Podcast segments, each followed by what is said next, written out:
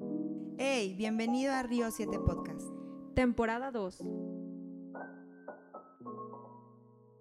Hola, bienvenidos a un episodio más de Río 7 Podcast. Este es el episodio número 11 y estamos iniciando la temporada número 2 con un invitado especial que es Vicente Fuentes, que por cierto es mi hermano menor y líder de jóvenes de la iglesia Nueva Vida donde nosotros estamos. ¿Qué onda, Vicente? ¿Cómo estás? ¿Cómo estás? Primeramente, pues agradecido y honrado que me invitaran aquí. Y pues sí, como tú mencionas, gracias a Dios, pues soy líder de jóvenes, se llama Espacio Reto.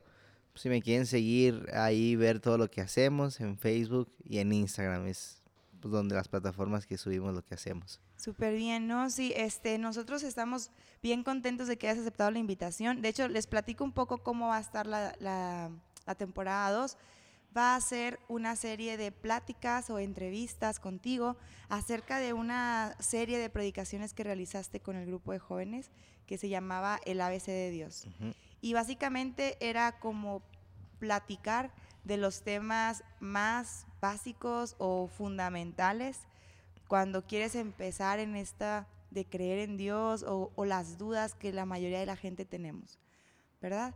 Y el día de hoy vamos a empezar con el primer tema, que básicamente es eh, algo que encierra un montón de cosas. Sí. Y la pregunta principal sería, ¿quién es Dios? Así que quiero empezar con esa pregunta, Vicente, ¿quién es Dios? Bueno, para mí, la mejor definición de Dios que viene en la Biblia, para mí, es la que da Pablo, que es que dice que Dios es amor. Uh -huh. Pero es para mí la mejor definición, pero aún así queda muy ambiguo porque ni, ni los hombres hemos definido bien qué es el amor. Claro. Entonces, sí. y, y, la Biblia también en 1 Corintios viene el amor todo lo sufre, todo lo da, todo, entonces también ahí abarca parte del amor, que para mí eso es lo que Dios hace. Uh -huh. Y eh, es muy difícil definir a Dios porque te digo, incluso la definición que te estoy dando de am Dios amor, amor se queda muy ambiguo.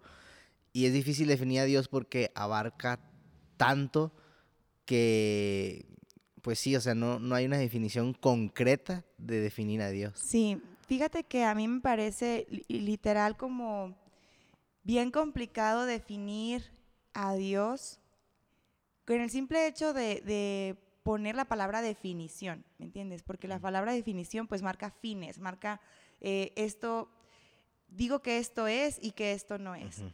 Por lo tanto, eh, es muy complicado, inclusive definirnos a nosotros mismos. O sea, el ser humano ni siquiera sabe lo que es el hombre. Uh -huh. Es una pregunta antropológica ahí que ha estado un montón de tiempo y nadie ha tenido una definición que abarque todo lo que es el hombre.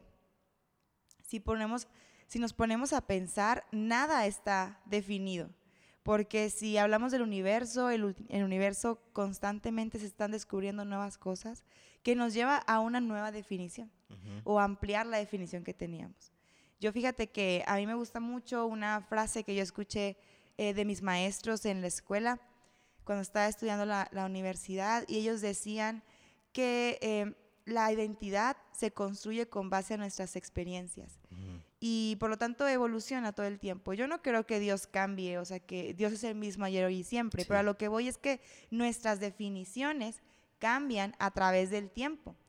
Y nuestras definiciones muchas veces, como dijiste, del amor, es ambiguo, es, es muy confuso porque lo basamos a nuestras experiencias, a cómo vamos nosotros aprendiendo del amor, uh -huh. a cómo vamos nosotros eh, identificándolo con base a nuestra vida misma. Sí, exacto. O sea, cada quien tiene una percepción diferente y tu definición del amor no va a ser lo mismo que la mía. Uh -huh.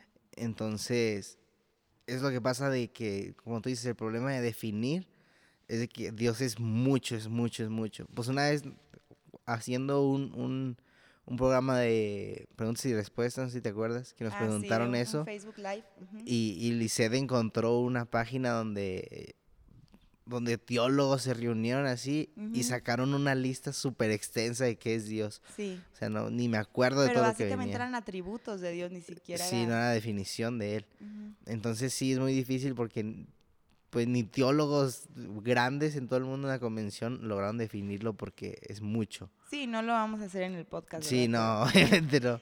Bueno, pero fíjate que a mí, yo digo, ¿qué afán tenemos nosotros de definir las cosas? Yo creo que es en nuestra obsesión de controlar.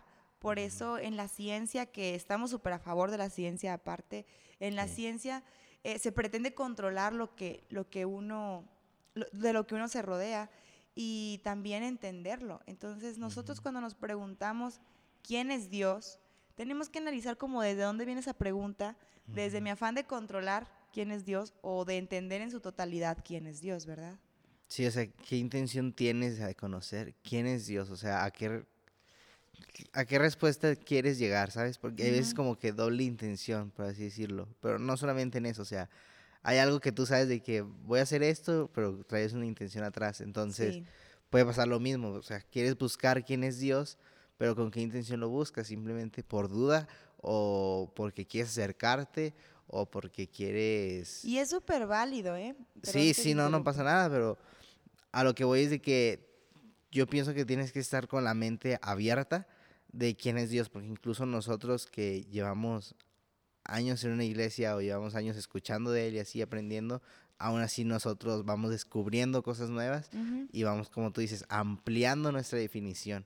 Entonces, cuando decimos quién es Dios, vamos a seguir viendo más y más y más de Él. Sí, y fíjate que inclusive, bueno, mencionas que estamos en la iglesia y yo estoy segura que hay gente que puede también platicar de Dios y que no viene a la iglesia. No, eh, Dios no es un Dios este, que esté encerrado en nuestra iglesia.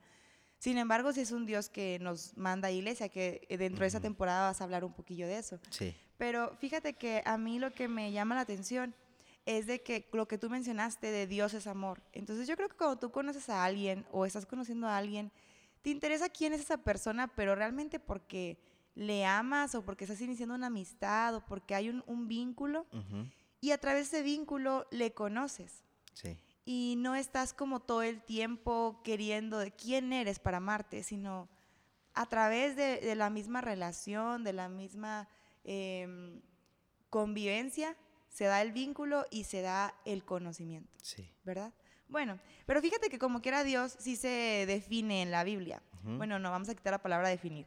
Sí se No. presenta, Sí. sí dice su nombre. De hecho, yo leía que la primera vez que se habla de Dios, se habla como Elohim. Recuerden que la Biblia pues está en otro idioma, ¿verdad? Entonces se Ajá. habla como Elohim, que básicamente significa Dios. Y viene en Génesis 1 cuando Él crea todo lo que nos rodea. Pero en Génesis 2 aparece un nombre que es Yahvé o Yahweh, Jehová. Jehová. Y yo quisiera que me hablaras un poquito de ese nombre. De Jehová. Bueno, igual cuando se presenta con Moisés, se presenta con este nombre en la zarza. Entonces, que le dice, dile a tu pueblo que... Moisés le pregunta a él, mejor dicho, que, ¿cuál Dios me manda? O sea, ¿de quién eres? Y dice Yahvé, Sí. ¿no? Entonces, como tú dices, la Biblia está en otro idioma y la traducen. De hecho, ahí, perdón que te interrumpa, ahí dice eh, que Moisés pregunta, ¿y si me dicen que Elohim? Porque Mm. había, bueno, había muchos pueblos que tenían diferentes Dioses, dioses. sí. Y la palabra Elohim es, es Dios. Entonces, si me dicen Elohim, que viene con minúscula, Ujú. ¿que- ¿a quién le voy a decir? Y ya Dios le dice, les vas a decir que soy Yahvé o Yahweh, que significa, no que si me puedas decir. Bueno, la traducción así como es yo soy el que soy, de Yahvé. Ujú. de Jeho- de- sí, de Yahvé. Entonces, pero en, en ese versículo se traduce como yo soy el que seré. O sea, se presenta como un, un Dios atemporal, un Dios de que, como tú dices, Dios es el mismo ayer, hoy y siempre. Sí, Entonces, se presenta con esa intención de que yo soy el Dios de todo tiempo. O sea, yo soy el claro, Dios que, es, habita la eternidad. Ajá, que siempre ha regido. O sea, Sí. antes de que ustedes crearan esos dioses, yo ya estaba. Yo ya era. Ajá, yo ya era Dios. Y cuando tú estás, yo soy, aunque no estés, yo seré. Exacto. Sí, fíjate que a mí me llama la atención que se defina con o que se presente con la palabra ser y no con la palabra hacer, que por lo regular nosotros presentamos a Dios o queremos conocer a Dios por medio de lo que hace Ujú, y cuestionarios- cuestionamos a Dios por medio de lo que hace o no hace. Sin embargo, Él desde el principio se nos presentó como lo que es, no como lo que Él realiza. hace, sí. Sí, porque al principio, o bueno, o sea, muchas veces no, no queremos acercarnos a Dios o así, porque no vemos que esté actuando, por así decirlo, o no vemos qué hace. Pero simplemente es como, como tú decías, una relación. O sea, tú estás con una persona por lo que es, no, no por lo que va a hacer en tu vida, o no sé, o no por qué beneficios me va a traer.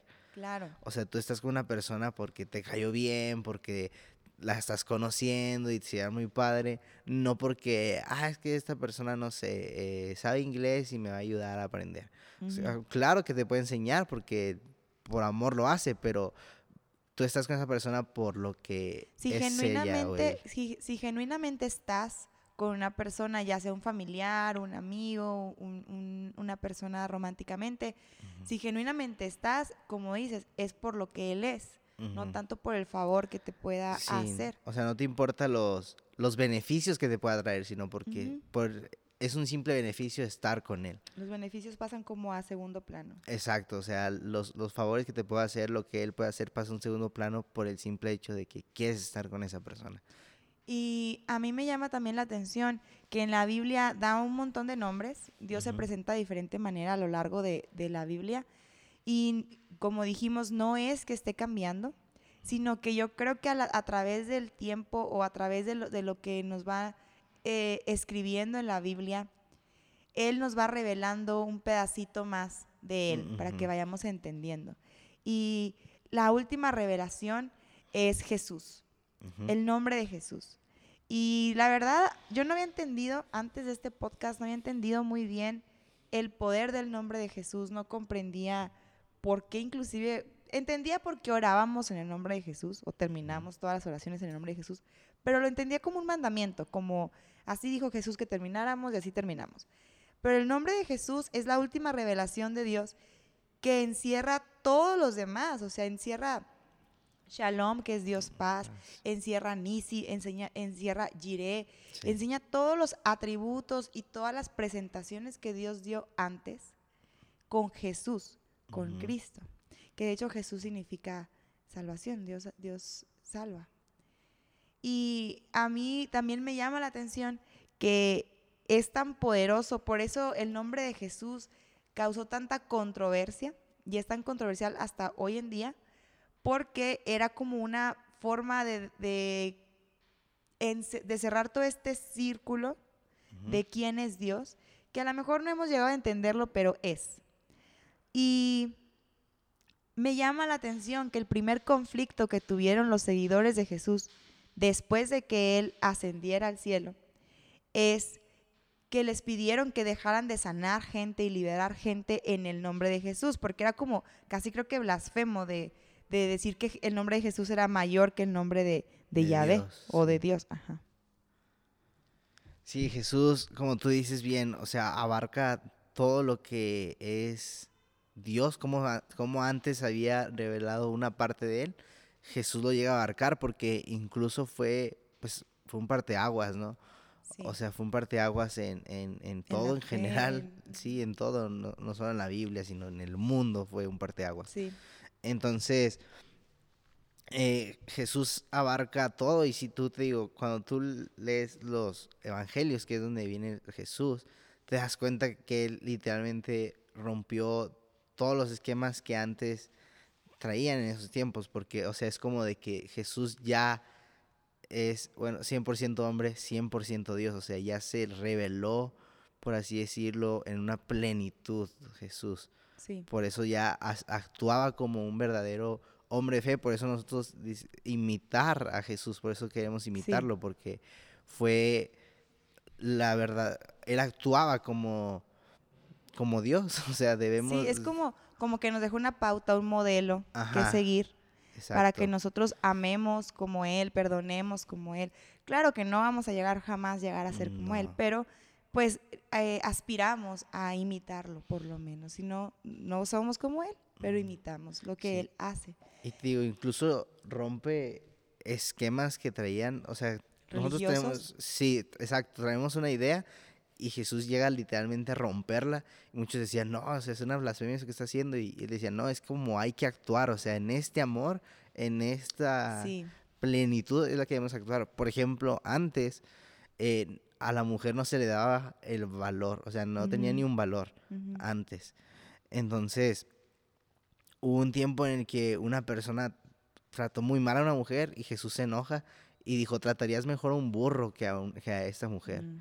¿Por qué? Porque rompió literal Jesús ese esquema en de que la mujer no vale y Jesús dijo, claro que vale, o sea, Es que yo creo que, que se habían ya como confundido en el hecho de, de- de lo que Dios había marcado en- en- con anterioridad.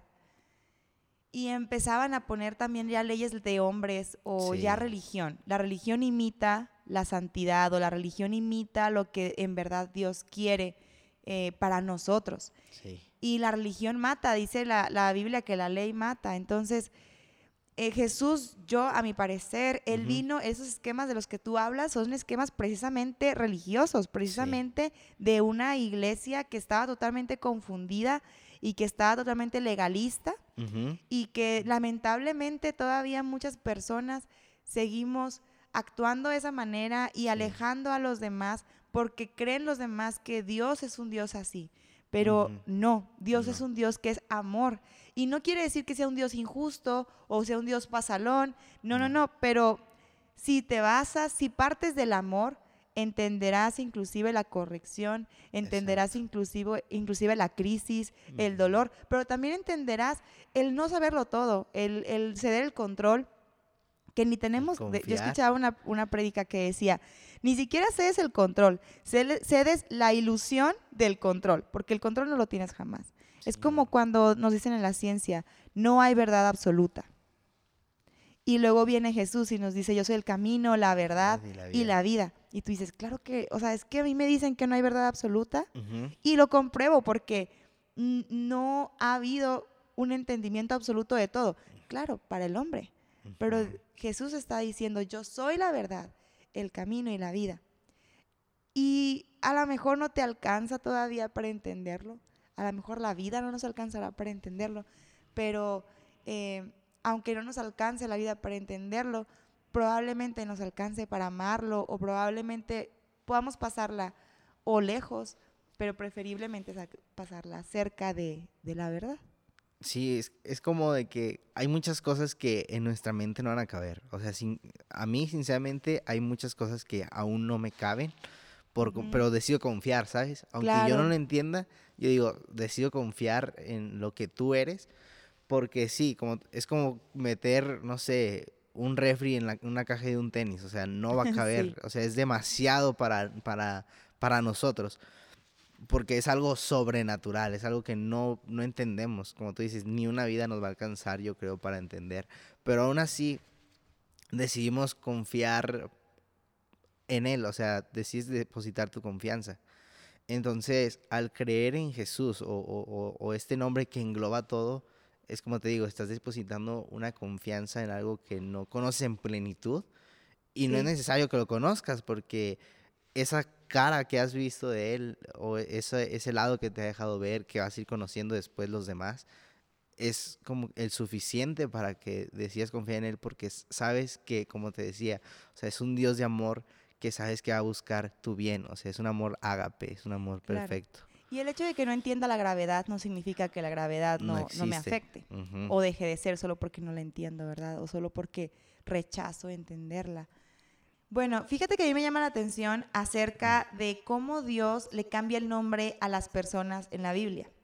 Y eso me indica como a- un atributo de Él, de cambiar también, no la identidad, pero sí la presentación o sí las posibilidades o el propósito de la persona. Como que, a mi parecer, Dios nombra conforme al propósito y los Sí. humanos o las personas nombramos conforme a las circunstancias, el contexto e inclusive nuestros sentimientos. Que si yo me siento mal, hubo una- un ejemplo en la Biblia de, de una mamá que tuvo mucho dolor y nombró a su hijo Javes, que era un nombre horrible, que indicaba también precisamente el mal rato que ella pasó ahí. No sé si me puedas poner algún otro ejemplo o me expliques como, o tú por qué piensas que Dios cambia el nombre de las personas en la Biblia. Bueno, sí, incluso, o sea, los nombres antes marcaban hasta el futuro, como que inconscientemente marcaban, ¿sí Ujú. me entiendes? es algo que pasa porque nuestro, nuestra, nuestra boca tiene poder. Entonces, al, sí, entonces al, poner ese nombre, ya marcabas a esa persona en lo que iba a pasar. Por ejemplo, Jacob, que su nombre significaba estafador o mentiroso. Y la verdad, así era Jacob, que es cuando le compra, tú le estás de historia y le compra a Esaú su primogenitura y así, y pasa, se la pasa estafando, ¿no? Se la pasa huyendo y todo eso. Y fue cuando se topa en una... Estuvo bien raro su cambio de nombre porque estaba peleando, ¿no? Unos dicen que era Dios, otras teorías dicen que era un ángel, pero no, no sabemos bien qué era. Entonces le dice, pues que ahora su nombre sea Israel, porque ha luchado contra el hombre y contra Dios y has vencido. O sea, se pasó tanto buscando esa bendición que había arrebatado, pero le fue mal cuando la arrebató. Y se le había buscado tanto esa bendición que ah, finalmente cuando le cambia el nombre fue bendecido eh, Jacob a Israel y ahí empezó su vida a ser en bendición, a actuar. Su propósito. Exacto, empezó el propósito que Dios desde un principio tenía para él que él por una u otra circunstancia, por lo que hablaron las personas, por, por lo que hablaron los hombres, cambiaron y marcaron a esa persona a un propósito no diferente, sino no llegar a ese propósito que desde un principio estaba. Como tú dices, nuestra boca tiene mucho poder. Las palabras que decimos para nosotros mismos, pero también las palabras que decimos para el otro, tienen mucho poder. Y en este caso, la pregunta sería si Jacob realmente era mentiroso y estafador o lo fue porque así le indicaron que iba a ser, ¿sabes? Como cuando te dicen un montón de veces una palabra o que eres eso, pues empiezas a actuar como eso. Porque claro, tienes que entrar al papel que te está marcando todo lo que te rodea que eres. Pero en ese ejemplo que tú das, en esa lucha, a mí me llama la atención que el ángel le dice, dime tu nombre. Y, Jacob le grita a Jacob, o sea, le dice, su nombre, que no indica la Biblia eso, pero yo imagino que, que fue para él difícil, o era para él difícil identificarse. Imagínate, ¿cómo te llamas? Mentiroso, ¿cómo te llamas? Estafador. Y e, era una carga, el nombre es una carga tan pesada, las palabras de los demás son una carga tan pesada a veces, y él gritó su nombre y luego le cambian el nombre. A veces yo creo que cuando hablamos de acercarnos a Dios, es gritar ese nombre que la vida nos ha puesto y que a veces nos ha llevado a actuar de diferente manera. Y permitir que Él nos nombre ahora y escucharlo, tener la sensibilidad de escuchar el nombre. Tal vez no nos pase como a Jacob, pero sí Dios te va cambiando. Y te va cambiando a lo que originalmente estabas destinado a hacer, no a lo que las circunstancias te, pusieron. Y otro ejemplo que a mí me encanta es el de Saulo, que al final fue Pablo. Y a mí me encanta ese porque me, me revela otra pregunta que te quiero hacer. Uno puede tener identidad sin conocer a Dios. Yo pienso que sí, pero no en plenitud. O sea, puedes conocerte y puedes conocer lo que tú eres, pero no en plenitud sin Dios. ¿Por qué?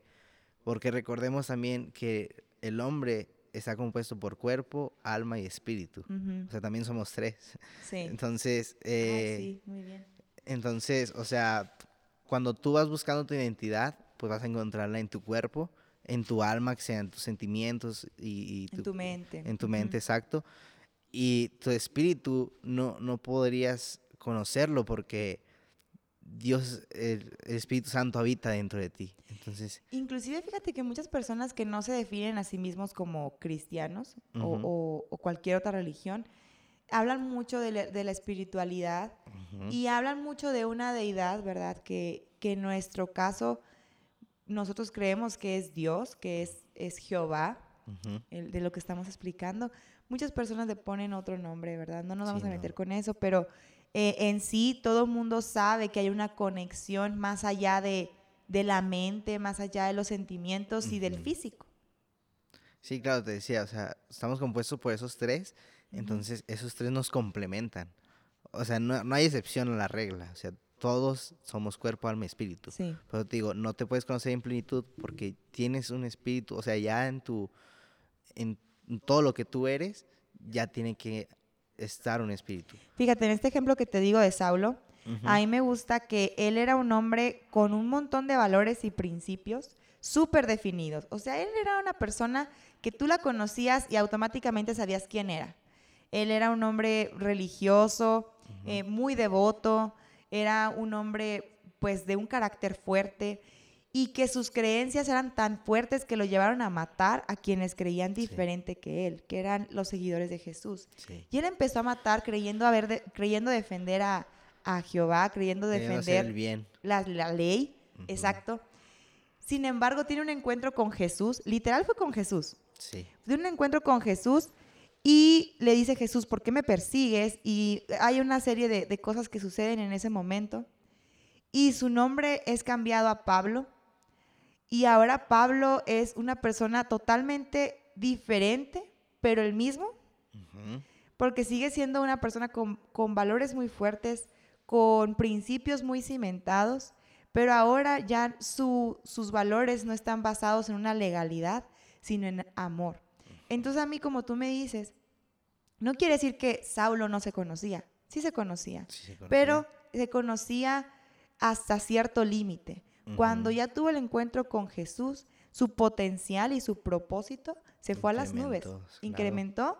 Y yo creo que eso es lo mismo que Dios nos indica que pasa con nosotros. Cuando tú no, cuando tú no estás conectado con Dios, no quiere decir que no sepas quién eres. Puedes saber quién eres. Inclusive puedes seguir eh, algunos, algunas actitudes que son buenas. Sin embargo, cuando llegas a Dios, eres una nueva criatura.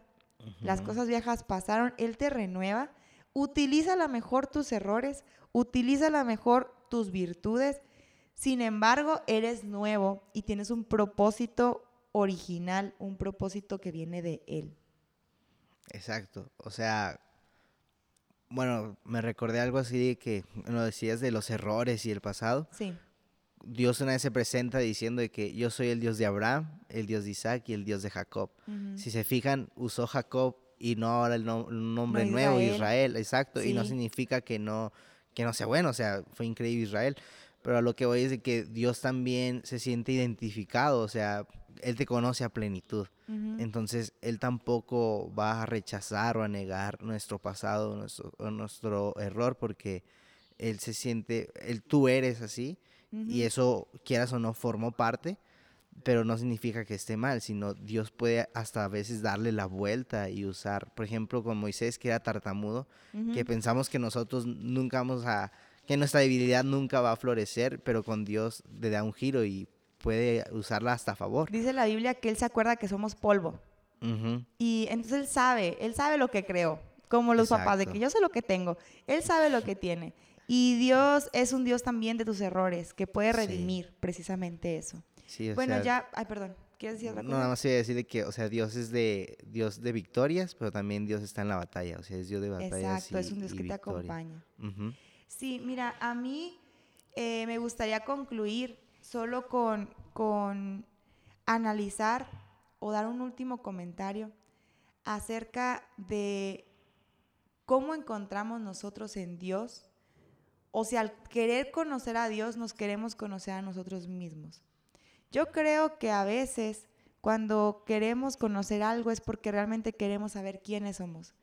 Y el mundo, todo mundo pensamos que si no te conoces no puedes realizar muchas cosas porque no tendrás un rumbo, un propósito.